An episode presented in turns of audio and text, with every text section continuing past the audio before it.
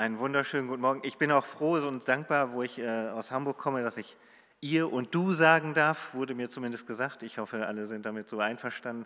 Damit fühle ich mich als Norddeutscher viel, viel wohler. Äh, das ist super.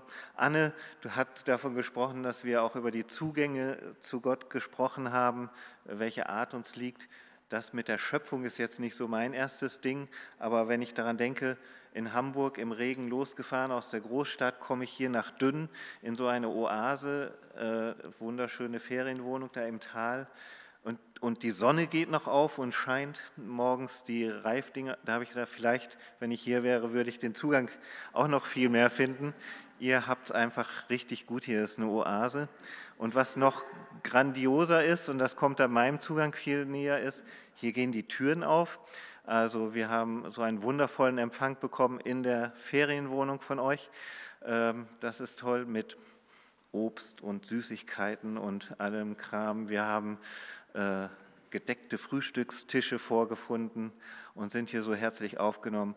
Also wenn Türen aufgehen und die Sonne aufgeht, dann kann es einem doch gut gehen. Das ist einfach grandios, oder? Und das ist, ähm, genau, wir wollen so, so Gott loben. Wir haben ja, ähm, wir haben ja eigentlich kein, kein Seminarwochenende gehabt, wo man jetzt sagt, wir, das war jetzt ein Seminar, jetzt sind wir fertig. Es war das Startwochenende. Ähm, wir sind auch nicht nach Genf gefahren, sondern wir sind nach Genf gefahren, gemeinsam äh, nee, Gott erleben mit Freunden. Das haben wir so übersetzt aus dem neuhochdeutschen My Friends Experience, damit auch jeder versteht, worum es geht. Und jetzt geht es los. Also das ist ganz spannend. Wir haben also einen Start gehabt, einen sehr intensiven Start. Von Jesus reden und Jesus erleben ist darum auch das Thema. Da wollen wir einfach nochmal Dinge aufgreifen. Wenn du mit Jesus lebst, wirst du keine Probleme haben. Dann kannst du mit David, äh, aus, wie wir im Psalm 145 gehört haben, ja, also aus vollem Herzen sagen, der Herr ist gut gegen alle und seine Erbarmungen sind über alle seine Werke. Alle deine Werke, Herr, werden dich loben und deine Frommen werden dich preisen. Sie werden sprechen von der Herrlichkeit deines Reiches und werden reden von deiner Macht, um den Menschenkindern kundzutun, seine Machttaten und die prachtvolle Herrlichkeit seines Reiches. Grandios, oder? Aber was ist, wenn du Schlimmes erlebst? Wenn deine Welt, in der du lebst, völlig erschüttert ist? Der Herr ist gut gegen alle und seine Erbarmungen sind über alle seine Werke. Mit Gott in meinem Leben müsste sich doch mit einem Fingerschnippen oder einem kurzen Gebet alle Probleme in Luft auflösen, oder? So denken manche Christen vielleicht, äh, weiß nicht, ich glaube, wer mit Jesus lebt, weiß, so ist es nicht ganz, aber so denken viele Menschen, das ist ein Gedanke, den Leute haben. Jedenfalls auch der junge Mann, mit dem ich, äh, das war 2021, bei einer Zugfahrt, neben dem ich Platz nehmen durfte, beim Zug äh, von Berlin nach Hamburg, nach Hause zurück. Wir sind äh, erstaunlicherweise ins Gespräch gekommen und in diesem Gespräch hat er das so gesagt, okay, ähm, und Gott beschützt sie doch, sie erleben doch nichts Schlimmes, oder? Für mich war es schon ein kleines Wunder, dass, diese, dass wir überhaupt so ins Gespräch gekommen sind, denn als ich in den Zug kam, saß er dort mit seinem Smartphone ganz vertieft, Kopfhörer auf und Kopf an den Tisch gelehnt. Und ich dachte, okay, hier werde ich meine Ruhe haben, da stört mich keiner, ähm, da wird es nicht zum Gespräch kommen. Aber Gott hatte einen anderen Plan und wir sind doch äh, über irgendwelche Randbemerkungen bei der Fahrkartenkontrolle oder so, sind wir ins Gespräch gekommen. Und ähm, in dem Rahmen hat man, wie man das dann so macht, wenn man dann ein bisschen sich unterhält, ja, was machen Sie denn oder so, dann habe ich davon erzählt, ähm, dass ich ähm, bei einem christlichen Verein arbeite, dass ich Online-Ministry mache und er dann sofort, ah, Kirche und Internet? Also das passt für mich ja gar nicht zusammen, kann ich mir gar nicht vorstellen. Und dann hat er gleich hinterhergeschoben, Aber ich bin Atheist und ich werde nie an Gott glauben. Ich habe gedacht, okay, da baut er gleich mal schon mal auf und sagt, jetzt fange ich an, mich zu missionieren oder so etwas, wie auch immer. Ähm, jedenfalls haben wir uns weiter unterhalten und in dieser Unterhaltung kam dann dieser Satz, Gott beschützt sie doch, sie erleben nichts Schlimmes, oder? Oh doch. Und dann habe ich ihm erzählt, dass, ähm, was, wodurch wir gegangen sind, als, das war dann neun, zu der Zeit neun Jahre vorher, als unser Sohn ganz schwer psychisch krank geworden ist. In einem Jahr war er dann mal achteinhalb Wochen in der Klinik und im nächsten Jahr ähm, über fünf Monate lang. Ähm, ich habe Gott und die Welt nicht mehr verstanden. Das habe ich ihm auch so gesagt. Ich habe eine Zeit durch, wo ich nicht mehr wusste, woran bin ich bei Gott. Ich habe mich nur noch daran geklammert, dass Gott gut ist, auch wenn ich nicht, das nicht wusste oder nicht erleben konnte. Es war ja so, dass wir unseren jungen Sohn, der war zwölf Jahre alt, 13 dann, wir haben ihn praktisch fast nicht mehr wiedererkannt. Wir haben ihn, er war, genau, er ging uns so langsam verloren, so hatten wir den Eindruck. Und ähm, da hab ich, ich habe nur noch daran festgehalten und habe gesagt, Gott, und ich vertraue dir, ich weiß aber nicht mal, wofür ich dir jetzt vertrauen soll. Ich weiß nicht, wie das werden wird. Und ihm konnte ich dann sagen, das war jetzt neun Jahre danach, und seit Ende letztem Jahr geht es unserem Sohn richtig gut. Er macht jetzt seine Berufsausbildung, ist bald fertig, hat Lebensträume, der, der geht voran. Ich habe den Eindruck, er holt alles nach, was er verpasst hat. Jetzt geht es ihm richtig gut. Und das hat ihn ins, hat dann ganz verdutzt geguckt und sagte, ähm, aber die Krankheit ist doch unheilbar, oder?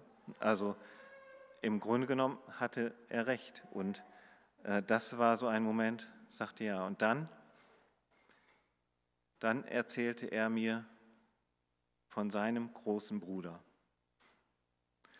Und äh, wenn ich daran denke, was wir mit unserem Sohn durchgemacht haben, dann habe ich gesagt, okay, die Familie ist noch deutlich schlimmer dran. Also äh, mehrfach behindert. Und, also er hat, er hat dann die Tür aufgemacht und hat davon erzählt. Und dann kam seine Station, wo er aussteigen sollte, immer näher.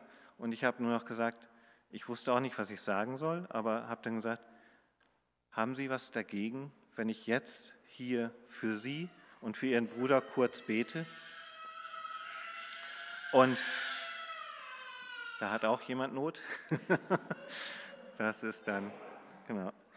Dann äh, sagte er, nein, ich habe nichts dagegen. Ich habe für ihn gebetet, dann musste er aussteigen und dann sagte er nur, das war jetzt mal ein richtig gutes Gespräch. Dieser Atheist, der niemals an Gott glauben würde. Ich würde zu gerne wissen, was Gott weiter daraus macht. Hat er davon erzählt oder nicht? Es gibt manchmal diese, für mich sind es so göttliche Verabredungen, göttliche Termine. Der arme Mann musste nämlich, äh, sein, sein Zug musste ausfallen, damit er in meinen Zug steigt. Er musste über eine Stunde warten, damit er in meinem Zug mit mir fährt. Also für, so, genau. Manchmal mutet Gott ja vielleicht er seinen Leuten sowas zu, damit das klappt. Das hat er dort gemacht. Jesus war ja auch viel unterwegs und er hatte auch äh, göttliche Verabredungen an mancher Stelle. Ähm, zum Beispiel mit dieser Frau, deren Leben doch recht verkorkst war, würde man vielleicht sagen. Äh, ich nehme an, fast, dass ihr die Geschichte auch kennt. Die Frau, ähm, wo, wo dann Jesus ihr sagt, ähm, okay, ich weiß, also sie sagt, ich habe keinen Mann. Und er sagt, ja, das stimmt, du hast fünf Männer gehabt.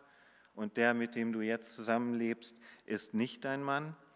Und, ähm, und vorher, bevor er in die Stadt Sichar kam, wo, wo er sie getroffen hat, am Brunnen, am Jakobsbrunnen, da hat, ähm, hat er noch, da heißt es so schön in dem Bibeltext, er musste aber durch Samaria ziehen, als er von Judäa im Süden von Israel in den Norden ziehen wollte, nach Galiläa.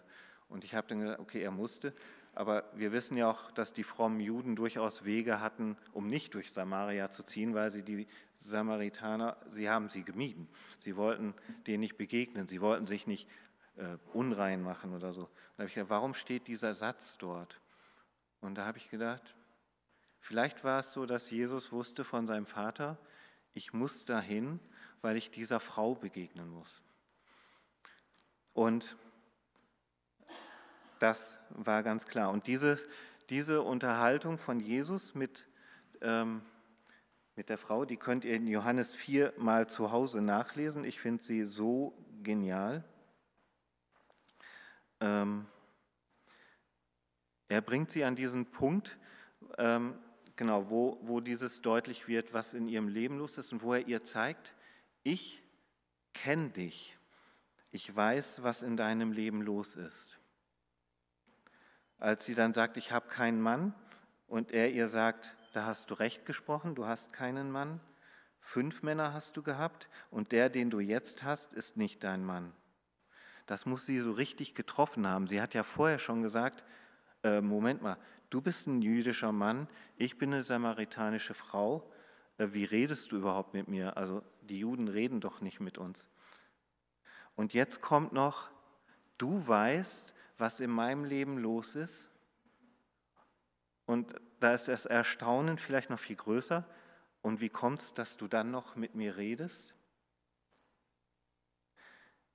Über die Situation der Frau kann man sich viele Gedanken machen, warum die denn so war.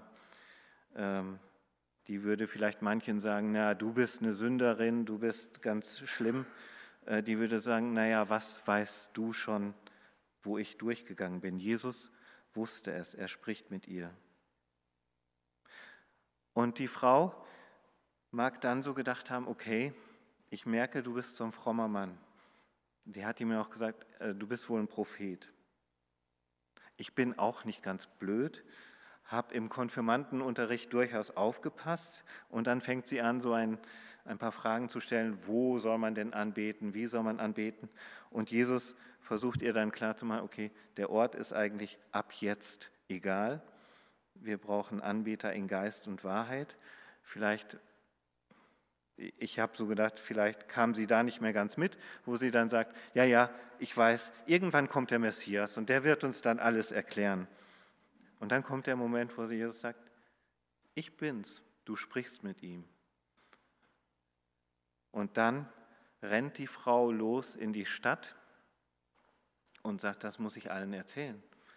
Bei uns in einer samaritanischen Stadt, die von Juden gemieden wird, vielleicht ist da jetzt gerade der Messias da. Und sie erzählt, da ist ein Mann, der alles weiß, was ich getan habe Vielleicht ist er der Messias, schaut, geht doch mal hin und schaut nach. Und die Leute kommen aus der Stadt alle zu Jesus, wollen wissen, was los ist. Manche glauben schon, weil die Frau es erzählt hat.